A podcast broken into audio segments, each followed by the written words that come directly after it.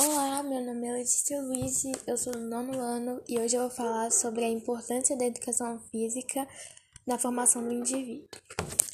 Bom, eu separei é, três, é, três tópicos, aonde estão as importâncias e as três maiores importâncias.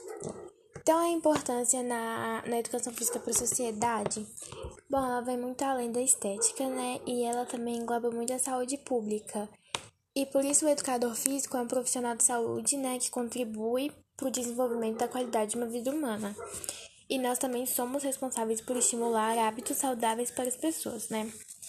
E os benefícios também físicos é, da prática esportiva que a educação física pode proporcionar são desenvolver competências e habilidades socio, é, sociais, psicólogas, psicológicas, motoras e por aí vai.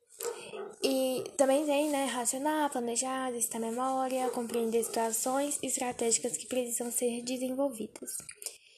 Uh, as aulas de educação física também elas são importantes em todos os segmentos, porque ela promove muito o desenvolvimento integral do aluno e a vida saudável, a socialização, o espírito de equipe e a prática do desporto. A educação física também ela deve. A educação escolar, né, no caso, ela deve evidenciar né, a liberdade cognitiva e emocional dos estudantes para aprendizagem.